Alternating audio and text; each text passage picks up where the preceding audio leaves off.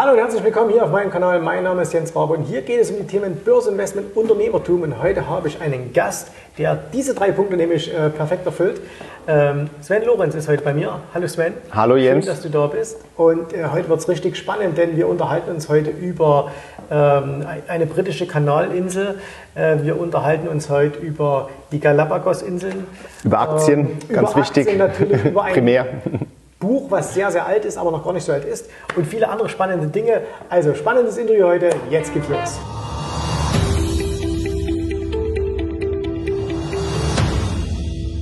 Lieber Sven, schön, dass du da bist. Äh, Freut wir mich. kennen uns, wir haben gerade im Vorgespräch festgestellt, wir kennen uns jetzt zwölf Jahre, aber wir haben uns noch nie persönlich getroffen. Wir haben immer mal Mails ausgetauscht, mal telefoniert, äh, hätten uns beinahe mal in London getroffen, aber irgendwie hat es nie geklappt. Kannten also, uns über Facebook. Über Facebook, ja. ja. Und äh, ich freue mich sehr, sehr, dass du hier bist. Äh, du warst äh, auf meiner Wunschliste von Interviewpartnern, standest du ganz oben mit drauf. Also ähm, große Ehre für mich heute und auch große Freude. ähm, und für alle, die dich jetzt noch gar nicht kennen, machen wir erstmal eins. Äh, ähm, wir stellen dich erstmal ein bisschen vor. Ähm, du bist Deutscher, lebst aber nicht in Deutschland. Und äh, lass uns mal ein bisschen zurückgehen. Erzähl einfach mal ein bisschen was von dir. Ja, also die Freude ist ganz meinerseits. Super, dass wir uns jetzt hier mal sehen und mit deiner Community äh, in, in Austausch treten können. Äh, ich denke mal, du hast ja sehr viele Community-Members und, und, Kunden und, und ähm, Leute, die dir in irgendeiner Art und Weise äh, deine, deine Inhalte verfolgen, die sie selber was über Börse beibringen, die Mentoren haben, die Bücher lesen.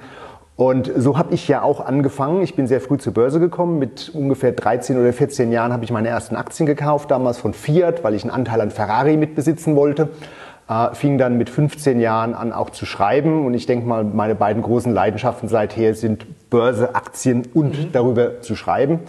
Und ich war eben schon sehr früh freiberuflicher Mitarbeiter bei damals als erstes den Frankfurter Börsenbriefen, dann später beim Hanseatischen Börsenbrief aus Hamburg, äh, dann schrieb ich beim Turnaround-Brief mit, den gibt's glaube ich heute nicht mehr. Äh, dann 1994 legte ich den Emerging Market Letter auf. Das war damals was ganz Neues, mhm. Schwellenländer, das war noch alles sehr exotisch, da war man Pionier. Und im Rahmen des, der, der, Arbeit für den Emerging Market Letter bin ich dann auch zum ersten Mal in, in, ins Ausland auf Feldrecherche gefahren. Da bin ich damals nach Prag gefahren, in die Tschechische Republik. Das war 1994 noch relativ, also frisch nach der, nach der Maueröffnung. Und ich traf mich dort mit dem CEO eines Softwareunternehmens. Das war im Freiverkehr in München notiert. Das konnte man als deutscher Anleger ganz leicht handeln, aber das hatte noch keiner auf dem Radarschirm. Und wie ich dann eben herausfand aus dem Geschäftsbericht, die, das Unternehmen war schuldenfrei, es hatte viel Cash, aber die Aktie notierte sogar unter dem Cash-Wert. Das operative Geschäft gab es umsonst mhm. und das operative Geschäft war hochprofitabel. Die Aktie hatte ein KGV von zweieinhalb oder drei. Und der CEO hatte noch nie vorher einen ausländischen Aktionär gesehen oder, oder Journalisten. Es gab keine Insider-Gesetzgebung in dem Sinne und er sprach dann da ganz frei über seine Ziele und was im Unternehmen so alles passierte. Darüber schrieb ich, die Aktie stieg sehr stark in, in der nächsten Zeit. Das hat für die Leser sich alles sehr stark rentiert. Und ich sage mal, seither, um, um da ähm, den, den, den, den Schwenk zur, zur heutigen Zeit zu bekommen, seither bin ich immer relativ bekannt dafür gewesen, der Sven Lorenz reist um die Welt und findet irgendwo mhm. exotische Investments. Äh, und das ist auch nach wie vor der Fall. Wobei man das ein bisschen relativieren muss. Es ist nicht so, als würde ich irgendwo aus dem Flieger aussteigen und dann findet man da irgendwo so eine interessante Aktie. Heute im Internetzeitalter kann man ja alles übers Netz recherchieren. Aber ich fahre immer noch relativ viel durch die Weltgeschichte in Anführungszeichen. Zum einen äh, inspiriert es, neue Werte sich anzuschauen. Man kennt ja dann auch irgendwie mal mhm. überall Leute, die erzählen einem dann mal, was sie sich denn so vor Ort an der eigenen Heimatbörse anschauen. Und es ist auch sehr hilfreich, sich die Welt immer mal so ein bisschen selber anzuschauen, weil man einfach dann lernt, bestimmte Entwicklungen in einem Kontext zu sehen. Man kann vielleicht größere Trends auch mal schon ein bisschen früher antizipieren als andere. Und ähm, das ist so meine meine Werdegeschichte, mein Werdegang im, im Kurzüberflug. Ich bin auf den britischen Kanalinseln ansässig. Ich habe lange Zeit in London verbracht. Ich bin seit 1998 aus Deutschland weg und ähm, analysiere Aktien, bin großer Freund von, von Value-Aktien, was ja heute auch mittlerweile sehr breit definiert werden kann und ähm, versuche eben neue Ideen zu generieren für Anleger. Ideen, die andere vielleicht auch noch nicht so auf dem Radarschirm haben. Mhm. Ähm, lass uns vielleicht ganz kurz erzählen, wie, wie wir uns, äh, oder besser gesagt, wie ich dich kennengelernt habe. Und zwar, du hast äh, schon vor langer, langer Zeit mal zwei Bücher geschrieben. Ähm, die, ja, da ging es auch um deine Reisen. Ähm, äh, du bist äh, durch die Welt gefahren, hast, äh, hast Dinge äh, kennengelernt, hast darüber zwei, zwei tolle Bücher mhm. geschrieben. Ähm, gibt es die überhaupt noch? Die gibt es. Es gibt, ich sprach gerade neulich mit dem Verlag und es gibt da noch einige Exemplare, aber nicht mehr sehr viele. Okay. Es war schon 2006 ah. und 2007. Genau, also das ist, ist, ist äh, jetzt zwölf Jahre her, äh, wo das letzte erschien. Und äh, wir machen euch auch mal die Links noch unten rein, also wenn ihr die noch kaufen wollt, das lohnt sich immer noch, obwohl es da auch spezielle Unternehmen gibt, die sich mittlerweile auch ganz anders entwickelt haben und so weiter. Ähm, und ich habe mir damals, äh, du hattest damals eine Webseite und da, äh, ich habe ja auch so eine Vorliebe für Bücher, genau mhm. wie du. Und hast damals ein Projekt vorgestellt und hast gesagt, okay, wir, wir machen so eine limitierte Auflage meines Buches quasi in einem alten Gewand. Ja. Ähm, Erzähl, erzähl mal bitte ganz kurz was darüber. Korrekt, also wie du selber sagtest, ich bin auch Liebhaber von guten Büchern. Äh, ich schrieb damals diese beiden Bücher, die hießen Reisenotizen eines Börsenprofis. Ich denke, das erste Buch war besser als das zweite. Für das erste Buch hatte ich zehn Jahre Zeit, um das zu recherchieren. Das zweite schrieb ich dann so etwas in Eile, weil die Nachfrage vom Verlag da war. Äh, das erste ist auf jeden Fall weiterhin lesenswert, auch wenn vielleicht die ein oder andere Aktie da mittlerweile durch Fusionen und, und andere Vorgänge nicht mehr aktuell ist. Äh, und ich bin immer auch großer Freund davon gewesen, sich eine Community aufzubauen, mit Gleichgesinnten sich auszutauschen. Äh, über meine damalige Blog-Webseite und Investment-Research-Webseite organisierte ich auch immer schon wieder verschiedene Leser-Events, brachte einfach Leute zusammen, man tauscht Ideen aus, man ist irgendwie in einem äh, freundlichen Rahmen, der Spaß macht. Und ähm, unter anderem kannte ich damals einen, den ich heute noch kenne, einen Buchbinder aus England, der einer der in Anführungszeichen exklusivsten Buchbinder-Künstler ist in, in England, der ein guter Freund von mir ist. Und wir entschieden uns damals zusammen, so als gemeinsames Projekt unter Freunden, eben beide Bücher als, als Spezialedition, als Sonderauflage herauszugeben. Das erste Buch banden wir in ein Leder, das aus St. Petersburg stammte und im Jahr 1786 an Bord eines Schiffs unterging dann über 200 Jahre auf dem Meeresboden lag und dann von Tauchern gefunden wurde. Und das Leder war tatsächlich noch in der Verfassung, äh, dass man, dass man es nehmen konnte. Äh, darin wurde das erste Buch gebunden. Das war also wirklich super exklusiv und war auch eine tolle Geschichte, einfach mit dem Schatz, der da gefunden mhm. wurde am Meeresboden. Und das zweite Buch, von dem du ein Exemplar hast, das haben wir in alte Stoffe aus Zentralasien äh, gebunden. Da gibt es bestimmte Herstellungsmechanismen oder, oder, Herstellungsmethoden für sehr wertvolle Stoffe, die als Wandverzierung oder auch für Brautgewände und so weiter verwandt wurden. Und da beschafften wir über jemanden äh, einige alte Exemplare und banden dann da Bücher drin. Die gibt es also wirklich pro Exemplar dann auch nur einmal. Wir machten jeweils 100 Kopien davon. Und der Verkaufserlös damals aus all diesen Büchern, die haben wir für 300 Euro verkauft, der ging komplett an gemeinnützige Zwecke. Mhm. Und was allen einfach viel Spaß machte. Du hast das Buch, das dir ja, offenbar also, bis heute also, nach wie vor Freude macht. Ich kann es ja auch mal zeigen. Das war hier in so einem schönen, äh, also in einem schönen äh, kleinen mhm. Segment ja. drin. Und so schaut es aus. Das ist also hier äh, der, die, das zweite Buch. Mhm. Und ähm, gestern Abend, ich habe extra in Vorbereitung auf unser Gespräch geschaut, du hast mir das äh, unterschrieben am 12.12.2007. Ja. Also tatsächlich mhm. jetzt zwölf Jahre her. Reisenotizen eines Börsenprofis 2007. Svenjo Lorenz jagt nach unterbewerteten Investments. Mhm. Ja, Tolles also Buch. Freut mich sehr. Schick gemacht. Ne? Und hier, das ist dieser, dieser Stoff, äh, den du besprochen hast. Und äh, ich wusste gar nicht mehr, 300 Euro hat das damals gekostet. Ja. Mhm. Ich wusste bloß, es war sehr, es war sehr teuer, äh, aber es war auch sehr, sehr schön. Ich habe also das, das Originalbuch gehabt, also mhm. das ganz normale.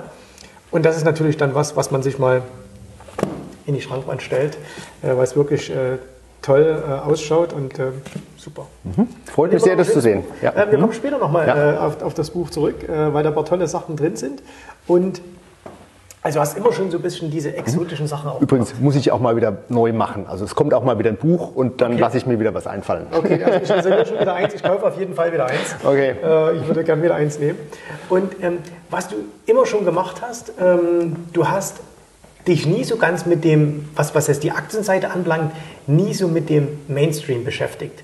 Also klar, du weißt auch, was eine, eine McDonalds und eine Coca-Cola und so weiter ist, äh, aber du hast immer schon so ein bisschen gesucht, du hast schon gesagt, nach, nach Value-Aktien, aber jetzt nicht so klassisch Value, ja, das ist jetzt einfach halt mal billig, sondern immer, äh, du hast auch im Vorgespräch gesagt, du hast immer gesagt, gibt es da auch Chancen, dass aus diesen billigen Investment mal was Großes wird. Ähm, wie, wie gehst du an, an, an, an sowas heran? Absolut, das ist der entscheidende Punkt. Billige Aktien können ewig billig bleiben und das bringt einem dann gar nichts, dass die billig sind. Ich suche immer nach einem Katalysator, wie, wie ja der Ausdruck in der, ja, der Fachausdruck ist. Es muss irgendwo ein, ein, einen Grund geben, irgendwo muss mal jemand einen Knopf drücken, dass die Unterbewertung äh, erledigt wird und oder beseitigt wird vielmehr. Und ich habe die Erfahrung gemacht in meinen mittlerweile über, über 25 Jahren Börse, um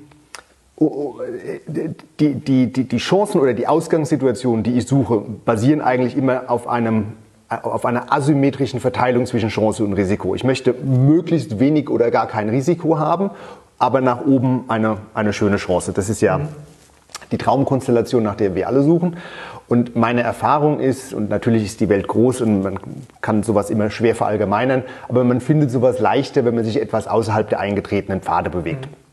Und das heißt jetzt gar nicht mal unbedingt, dass das Exotenaktien sein müssen. Das kann auch was relativ zugängliches oder ähm, offensichtliches sein, vorausgesetzt man findet einen Ansatz für die eigene Analyse, der vielleicht mal etwas außerhalb der, der, der, der, der, ähm, der Denk, ähm, was ist der richtige Ausdruck, der, der, der vorhandenen Denkmodelle oder des Mainstream-Konsens einfach ist. Und das bekannteste Beispiel, das ist jetzt mittlerweile 15 Jahre alt, aber das verfolgt mich sozusagen bis heute, weil mich immer wieder Leute danach fragen.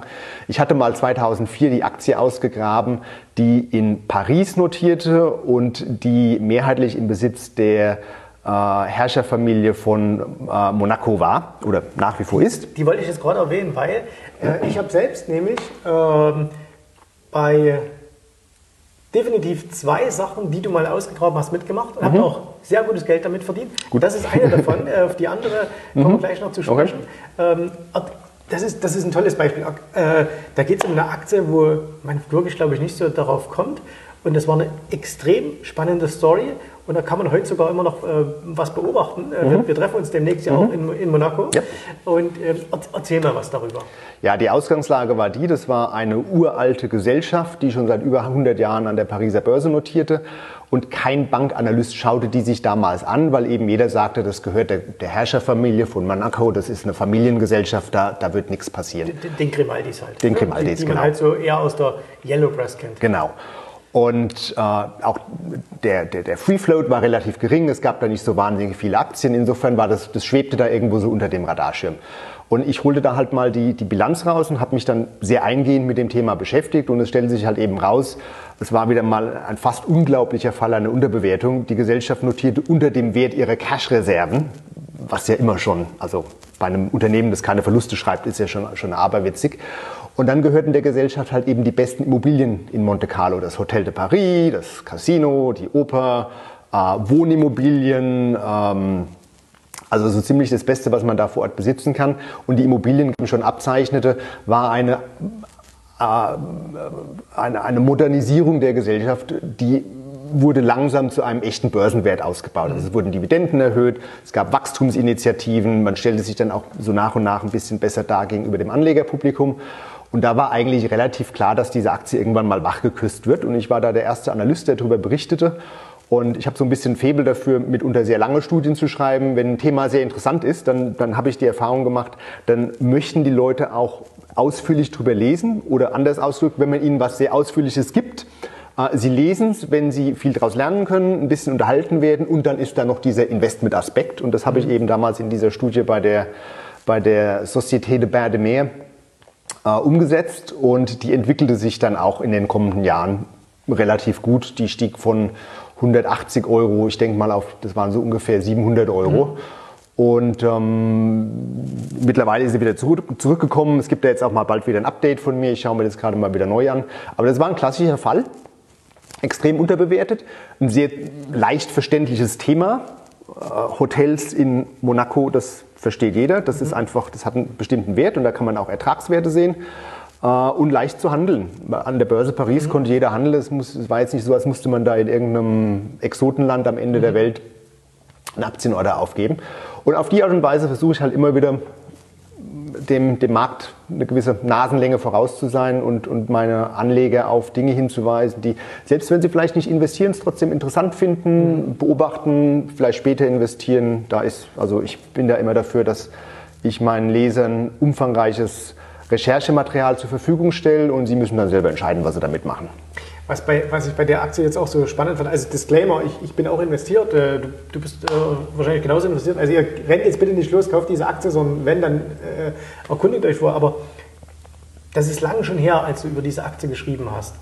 Und du hast damals geschrieben, das weiß ich noch, äh, dass man in Monaco ja auch das Problem hat, Monaco relativ äh, eng alles, äh, man hat keinen Platz. Und äh, damals war ja so ganz groß in, in Dubai, man macht diese, man mhm. schüttet diese Palme auf und so weiter und so fort.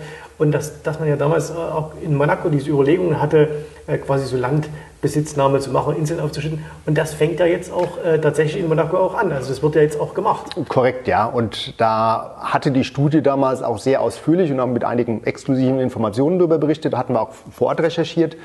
Äh, man muss sagen, zum einen lag ich da gewissermaßen aber auch falsch, denn es war dann am Ende nicht so, dass die Société de Bain de Mer diese, diese Landerweiterung vornimmt. Das war eigentlich das, worauf ich gesetzt und gehofft hatte.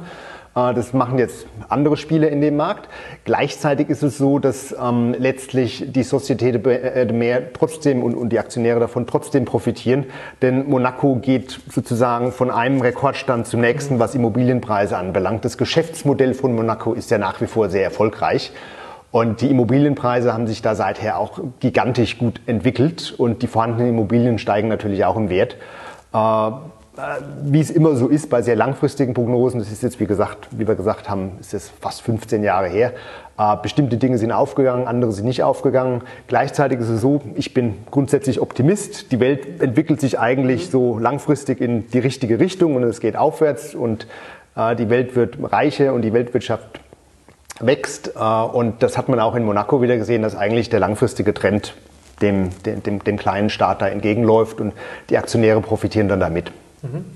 Ähm, vielleicht noch, noch mal ein Blick in die Vergangenheit, nämlich eine andere schöne Geschichte, ähm, die jetzt tatsächlich zu Ende ist, äh, mhm. und zwar ähm, die Rothschild Bank. Ja. Ähm, wenn wir jetzt sagen Rothschild, da kann jeder was damit anfangen aber dass man darin auch mal investieren konnte und sogar ganz gutes Geld verdienen konnte, mhm.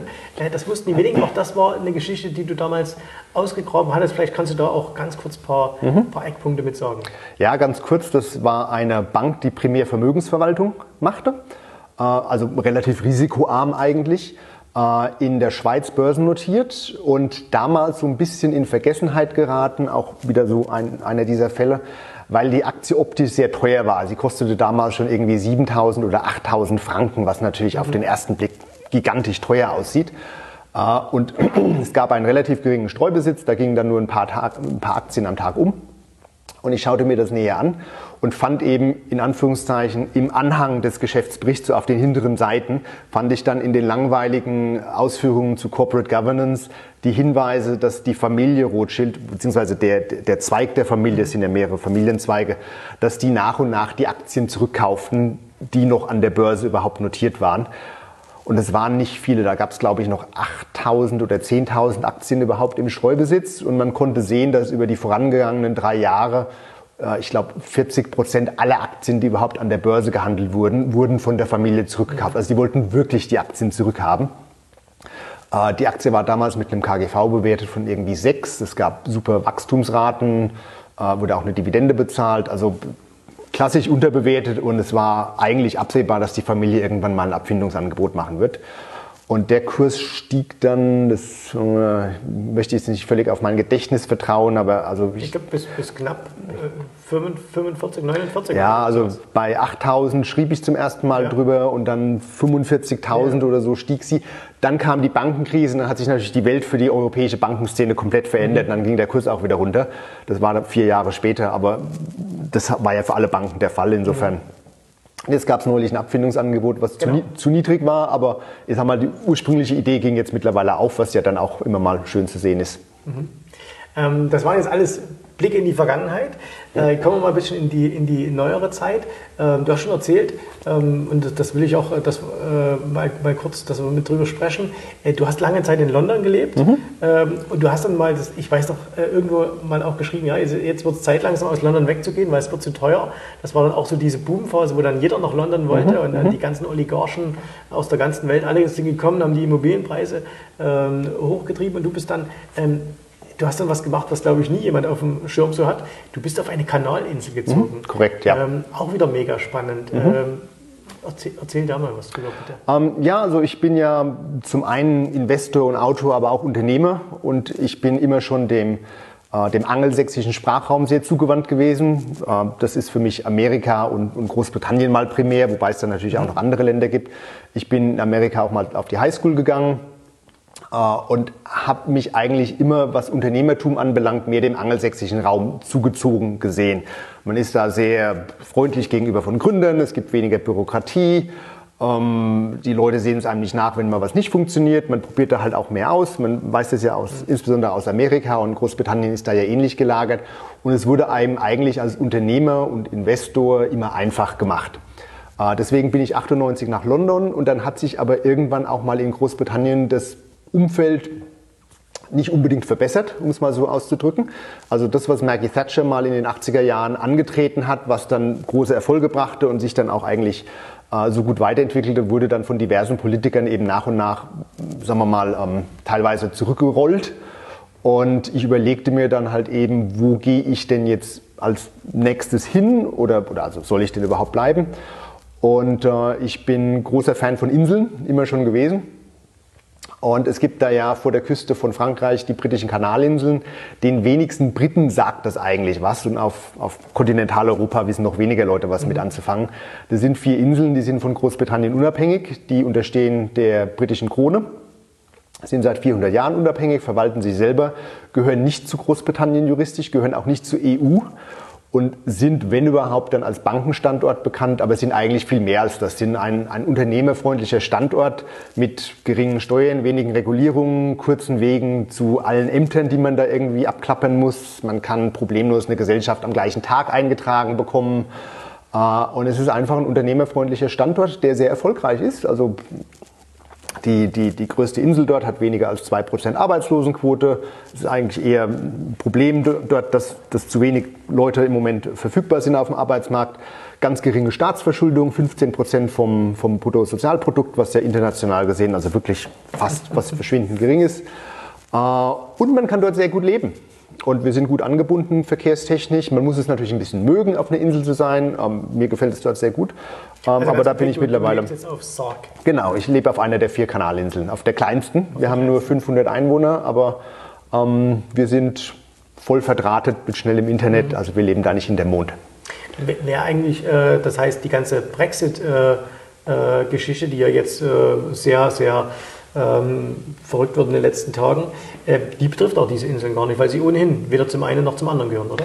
Äh, sie werden am Rande davon berührt. Mhm. Ähm, die britischen Kanalinseln sind natürlich wirtschaftlich sehr stark an England angebunden, sodass alles, was quasi auf dem, auf dem großen Mutterschiff passiert, hat natürlich auch Auswirkungen dann, dann auf den Kanalinseln.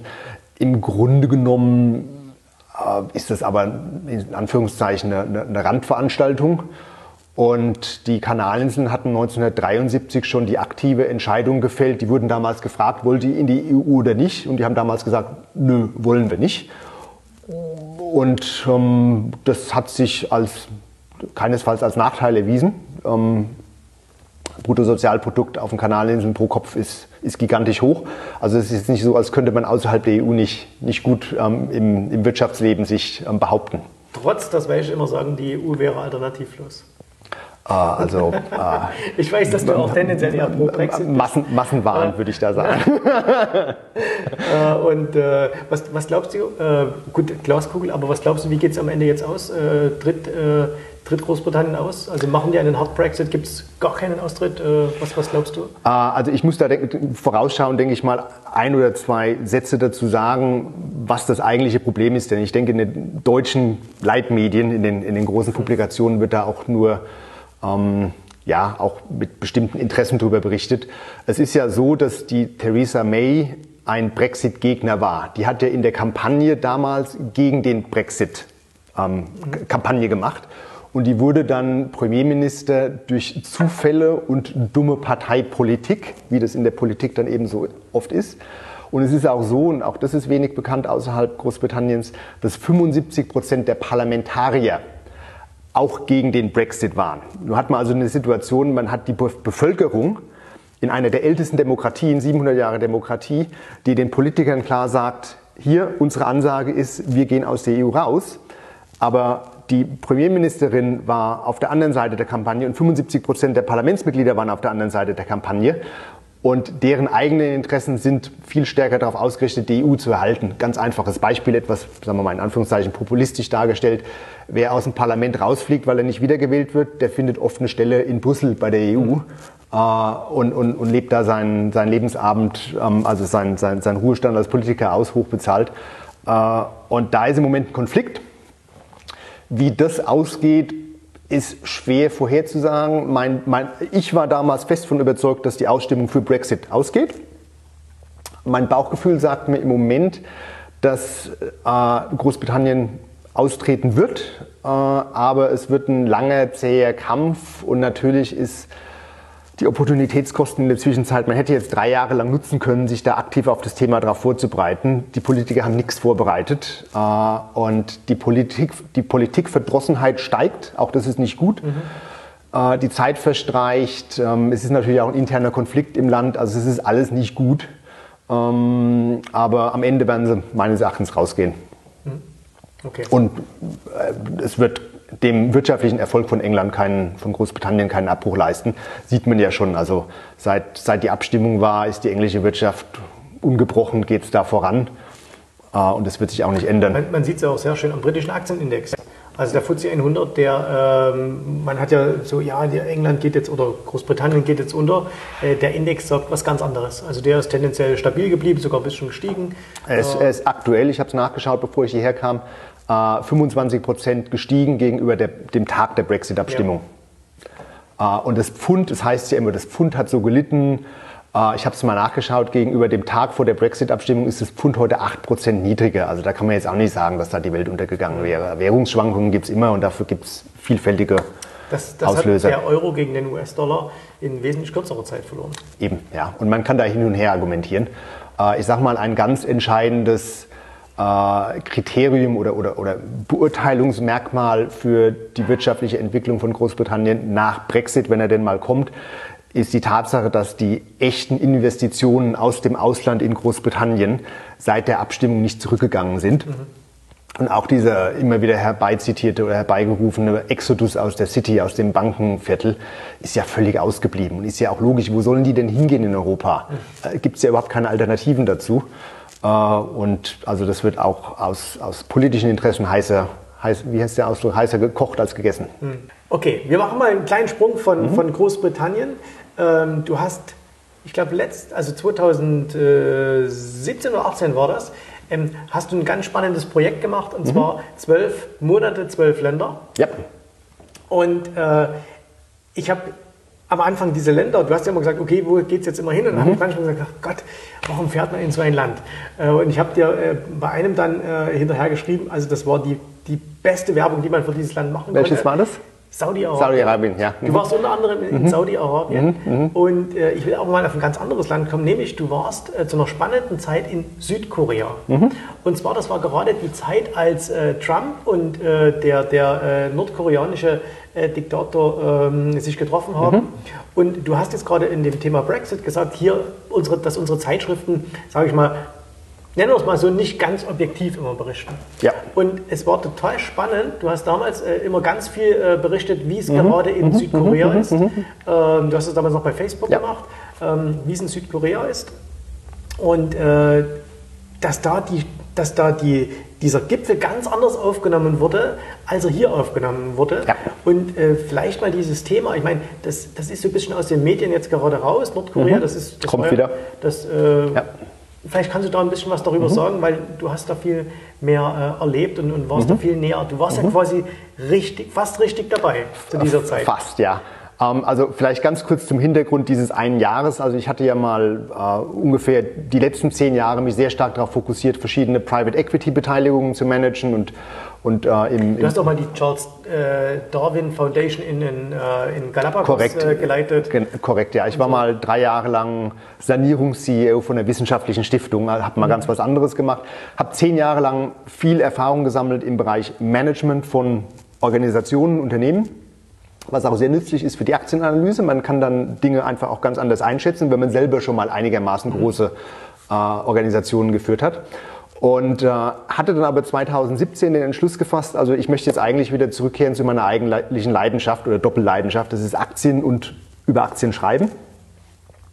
Und habe mir dann mal meinen Kalender und auch so meine allgemeinen Verpflichtungen, ich habe mich einfach mal freigeräumt und habe gesagt, okay, ich möchte jetzt mal ein Jahr lang gezielt reisen mit dem Zweck, äh, mir Dinge anzuschauen, die mir unter Investmentaspekten interessant aussehen. Mhm nicht unbedingt spezielle Unternehmen, sondern einfach vielleicht auch mal größere Trends, Regionen der Welt, Sonderfälle, Korea, äh, über die man viel liest, wo man aber noch nie war und wo man eben auch mal nachschauen muss, das, was ich denn da überall zu lesen bekomme, stimmt das denn mit der, mit der Realität überein oder was gibt es denn da für Aspekte, die man vielleicht noch nicht mhm. kennt, die aber investmenttechnisch interessant sein könnten. Und dann habe ich mal spontan die Entscheidung gefasst, okay, ich mache jetzt mal in zwölf Monaten, besuche ich mal zwölf Länder, immer für mindestens zwei Wochen. So grob jeden Monat zwei Wochen irgendwo hinfahren und dann kann man zwei Wochen wieder was anderes machen. Äh, und habe mir eine Liste zusammengeschrieben von 30 Ländern zuerst. Die habe ich dann so nach und nach unter auf, auf 12 Länder. Und ähm, zwei spannende Fälle hast du selber schon genannt. Also zum einen mal Korea. Das war Zufall oder einfach Karma, gutes Glück, dass ich gerade da war, als dann dieser Gipfel äh, stattfand. Der war ja in Singapur, der war nicht in mhm. Korea. Aber ich bin eben eine Woche vor dem Gipfel in Korea angekommen und. Du warst in Südkorea. Südkorea, ja, korrekt. In Seoul und habe mich dann in Anführungszeichen, weil ich auch in, äh, eine meiner, meiner Leidenschaften oder, oder, oder Süchte im Leben ist, die Nachrichten zu verfolgen. Ich bin auch einfach wahnsinnig daran interessiert, was so passiert auf der Welt. Und äh, meine zwei Wochen in Seoul waren dann im Grunde genommen, sahen so aus, dass ich eigentlich 24 Stunden am Tag die Nachrichten verfolgte über verschiedene Kanäle. Und zu bestimmten Uhrzeiten habe ich halt eben die europäischen Nachrichten über Korea gelesen. Dann irgendwann wachte Amerika auf und dann las man, was die jetzt mhm. gerade berichteten. Äh, es gab in Seoul auch zwei englischsprachige Tageszeitungen, über die man so den, ähm, den, den Expat-Blick aus lokaler mhm. Perspektive, natürlich auch wieder mit amerikanischen angehauchten äh, Tendenzen verfolgen konnte. Und äh, lange Rede, kurzer Sinn, ich habe dann und habe hab auch die, die, die Presse aus Singapur gelesen und aus Japan und habe das alles mal über zwei Wochen lang so zu einem großen Bild zusammengefügt und mir versucht, äh, ein tieferes Verständnis geben zu lassen und war dann auch an der Grenze zu Nordkorea, habe natürlich die ganzen Sachen da so mitgenommen, die man eben dort so macht. Und muss sagen, es war ein absolutes Lehrbeispiel, wo man fast eigentlich mal, ich müsste da mal einen, einen Artikel oder ein Buchkapitel oder, oder einen Artikel drüber schreiben, äh, wo man sieht, was einem eigentlich entgeht, wenn man zum Beispiel nur eine Tageszeitung liest. Mhm. Ja, das, ich will jetzt gar nicht mal darüber urteilen, welche Zeitung die beste ja. ist, aber es ist einfach objektiv so, dass man überall nur einen Ausschnitt der Realität bekommt. Überall sitzen Menschen, die ihre eigenen Meinungen haben, ihre eigenen Vorzüge, die vielleicht auch nicht die Zeit haben oder die, die, die, die Ausbildung, um sich mit diesem schnell heraufgekommenen mhm. Thema jetzt im Detail auseinanderzusetzen. Und das führt dann wieder zurück zur Börse. Äh, ich muss sagen, dass ich damals schon selbst im Vorfeld des eigentlichen Gipfels eine relativ andere und viel positivere Meinung über diese Veränderungen dort bekam, als das, was man eben in den in Anführungszeichen deutschen Leitmedien, ohne mhm. jetzt über die herziehen zu wollen, äh, so zu lesen bekam. Und ich fand zum Beispiel auch eine Aktie in Korea, die zugegebenermaßen wirklich echt exotisch war und auch schwierig zu handeln. Aber das war eine Gesellschaft, die hatte früher ihr Geschäft in Nordkorea, hat es dann im Zuge dieser ganzen politischen Konflikte ähm, mal verloren. Und da ging es eben um die Frage, ob die irgendwann ihr Geschäft wieder neu beleben können. Und die Aktie war dann zu dem Zeitpunkt schon so ein bisschen ein Spielball der Spekulationen. Aber da habe ich eben schon damals gesagt und auch darüber geschrieben, dass wenn man auf Nordkorea setzen will, oder darauf sollte man meines Erachtens setzen, wenn man das im Depot haben will, äh, dann ist es die Aktie und die, die entwickelte sich dann auch sehr gut und dann hat auch... Wie heißt die Aktie? Äh, Hyundai Asan. Das ist eine Tochtergesellschaft des weit verzweigten Hyundai-Konzerns und in der Hyundai Asan, ASAN, steckt eben in Anführungszeichen das Nordkorea-Geschäft drin. Äh, und die bekamen dann auch vom Diktator persönlich nach dem Gipfel die Erlaubnis, das alte Geschäft wieder neu aufzunehmen. Die führten eine Kapitalerhöhung durch. Dann ist jetzt neulich die Aktie wieder zurückgekommen, weil der zweite Gipfel mit Trump war ja in Anführungszeichen kein Erfolg, wobei auch das wieder relativ ist, weil äh, natürlich wird in solchen Verhandlungen hart gepokert und dann steht halt auch mal jeder auf und sagt, wir, wir gehen jetzt nach Hause und es ist alles vorbei. Gestern Abend kam ja die Nachricht, äh, dass jetzt der dritte Gipfel wieder anberaumt wird. Es war völlig klar, dass die wieder zusammenkommen. So wird halt verhandelt. Äh, und das ganze Thema Nordkorea bleibt meines Erachtens interessant. Also das äh, ist jetzt nicht das Nummer eins Investmentthema auf der Welt, aber da gibt es meines Erachtens in den kommenden Jahren auch Geld zu verdienen. Die Entwicklung ist da meines Erachtens kaum aufzuhalten. Hm. Spannend ist ja auch, weil, weil du das gerade sagst, ich habe damals äh, das, was du geschrieben hast, immer gelesen jeden Tag und habe auch noch ein paar andere Sachen angeschaut und einfach auch mal, wenn man sich den, ähm, damals war es ja auch, wer, wer jetzt, wir sind ja dann auch mehr Long äh, unterwegs in, in, den amerikanischen Märkten. Und äh, damals war es ja so, dass man immer so diese Angst hatte, ah, passiert da jetzt was und äh, was, wie geht es da jetzt aus? Und wenn man aber zum Beispiel auf den äh, Index in, in, Südkorea geschaut hat, äh, auf den Kospi, der ist steil nach oben marschiert, da war überhaupt nichts, dass man sagen konnte, da wäre irgendwie Angst gewesen. Und dann denkt man ja okay, die Jungs sitzen direkt dran, wenn die keine Angst haben, warum sollen wir in Amerika Angst genau. haben oder wir hier in Europa Angst haben? Das heißt, wir sind damals long geblieben und das war auch eine gute Sache damals. Genau, und da kann ich eigentlich noch einen Aspekt beifügen. Es war zum einen, der Aktienindex ging nach oben. Und wenn man in der Woche vor dem Gipfel dort war, man sah in den Zeitungen, im Fernsehen, in den lokalen Medien und wenn man so ein bisschen mit den Leuten sprach, ähm, war deutlich, dass sich in dieser Woche schon jeder damit beschäftigte, wie können wir denn Geschäft in Nordkorea machen. Da wurde fest davon ausgegangen, dass früher oder später mit Auf und Ab in den Verhandlungen wird Nordkorea wirtschaftlich geöffnet und man muss sich da jetzt positionieren. Und da hatte keiner Angst davor, dass wir irgendwie am nächsten Dienstag in den Luftschutzbunker laufen müssen, mhm. sondern da ging es nur darum, wie machen wir hier Geschäft. Und diese lokale Einschätzung so direkt zu sehen und zu erleben, das war beeindruckend und deckt sich ja mit dem, was du gerade mit dem Aktienindex beschrieben hast. Und da liegen immer wieder Chancen. Man muss sich einfach die Welt anschauen. Okay. Ähm, zum Schluss dieses Gesprächs will ich auf ein aktuelles Projekt von dir eingehen. Äh, und zwar, du hast eine, eine Webseite, die heißt mhm. äh, Undervalued Shares, undervalued-shares.com. Mhm. Und äh, diese Webseite, die gibt es ja schon länger, aber die, die war ein bisschen ruhig und jetzt hast du die vor einigen Monaten wieder aktiviert.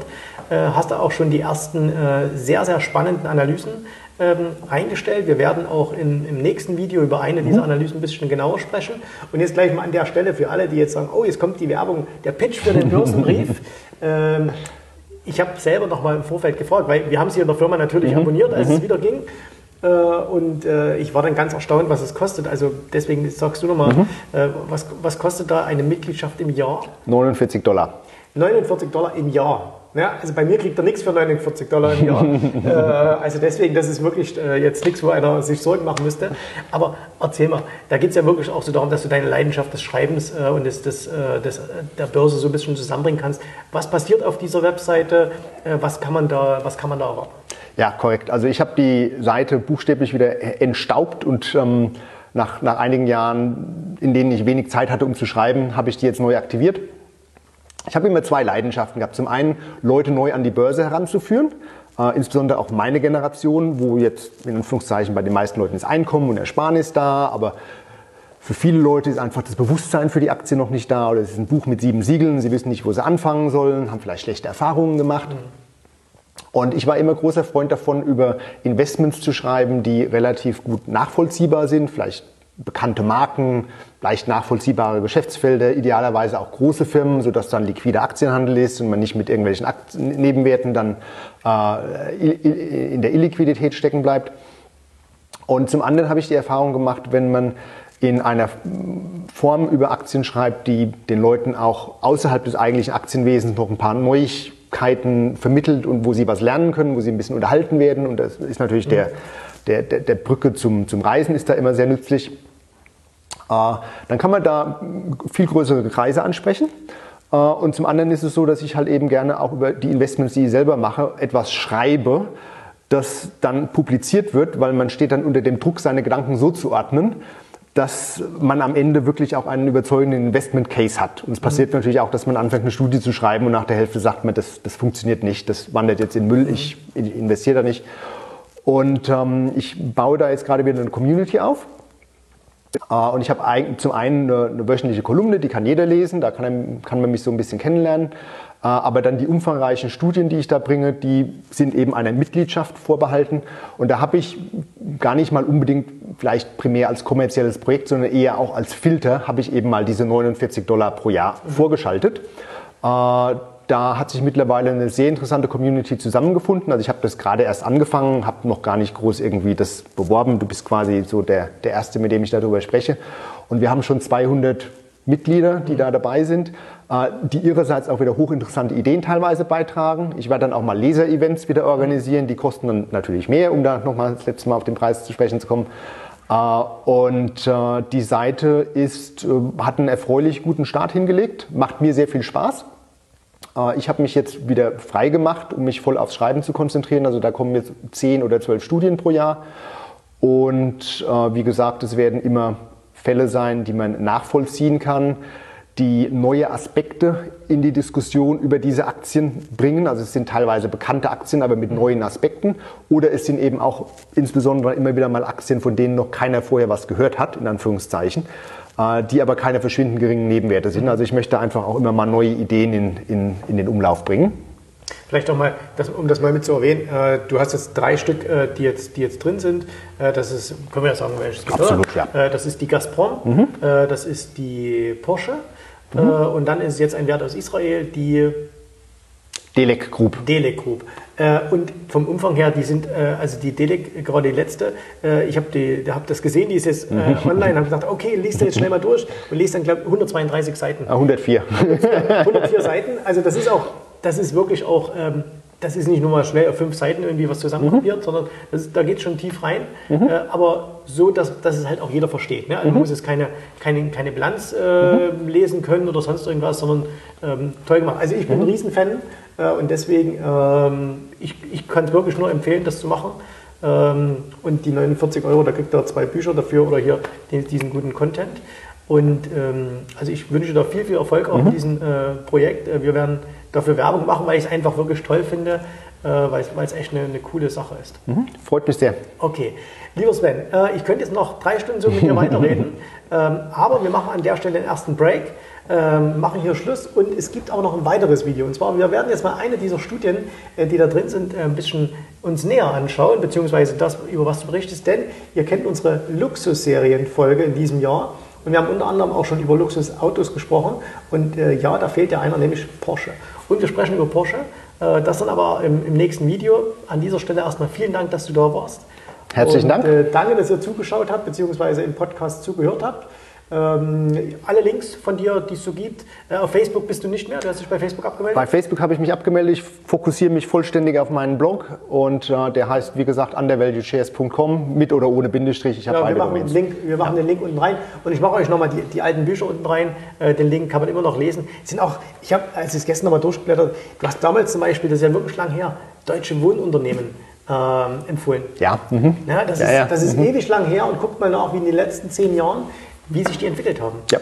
Und es ist immer noch, ich finde es deswegen noch spannend, das zu lesen heutzutage, weil wenn man sieht, wie sich was entwickelt hat, wie man darauf gekommen ist. Also was die Schluss, also was waren die Gründe, um darauf zu kommen? Und dann das andere ist ja noch, ähm, wenn du dich da mal zurückbesinnst, wie negativ die Stimmung damals bei vielen waren, hier in Deutschland gegen deutsche Immobilien. Mhm. Das war ja ein Langweiler-Thema, da wollte man ja nicht und ach, das wird ja nie was, hier mietet ja jeder da nur. Da hat ja die Politik sogar noch Immobilien in Berlin verkauft. Ja, ja, ja.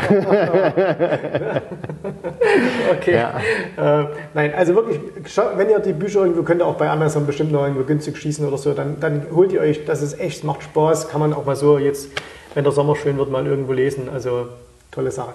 Lieber Sven, wir sehen uns wieder im nächsten Video. Besten Dank. Äh, euch danke fürs Zuschauen. Bis zum nächsten Mal. Tschüss, Servus, Ciao. macht's gut. Bye, bye. Vielen Dank, dass du heute dabei warst. Wenn dir gefallen hat, was du hier gehört hast, dann war dies nur ein erster kleiner Einblick. Willst du wissen, ob auch du ein erfolgreicher Investor werden kannst? Dann besuche jetzt www.optionsstrategien.com/termin. slash Termin und vereinbare noch heute einen Termin. In diesem 30-minütigen, absolut kostenlosen Termin wird eine Strategie für dich erstellt. Du erfährst, wie du starten kannst und wenn du schon an der Börse bist, wie du endlich langfristig Geld verdienen kannst. Bitte vergiss den folgenden Punkt nicht. Um erfolgreich an der Börse zu werden, brauchst du einen Mentor, der dir zeigt, welche Schritte du tun musst, um dauerhaft Geld an der Börse zu verdienen. Wir haben schon tausenden Menschen gezeigt, wie man die Börsen zur Erzielung eines regelmäßigen Einkommens nutzen kann. Und du kannst der Nächste sein. Geh jetzt auf www.optionsstrategien.com slash Termin und vereinbare noch heute deinen persönlichen Termin.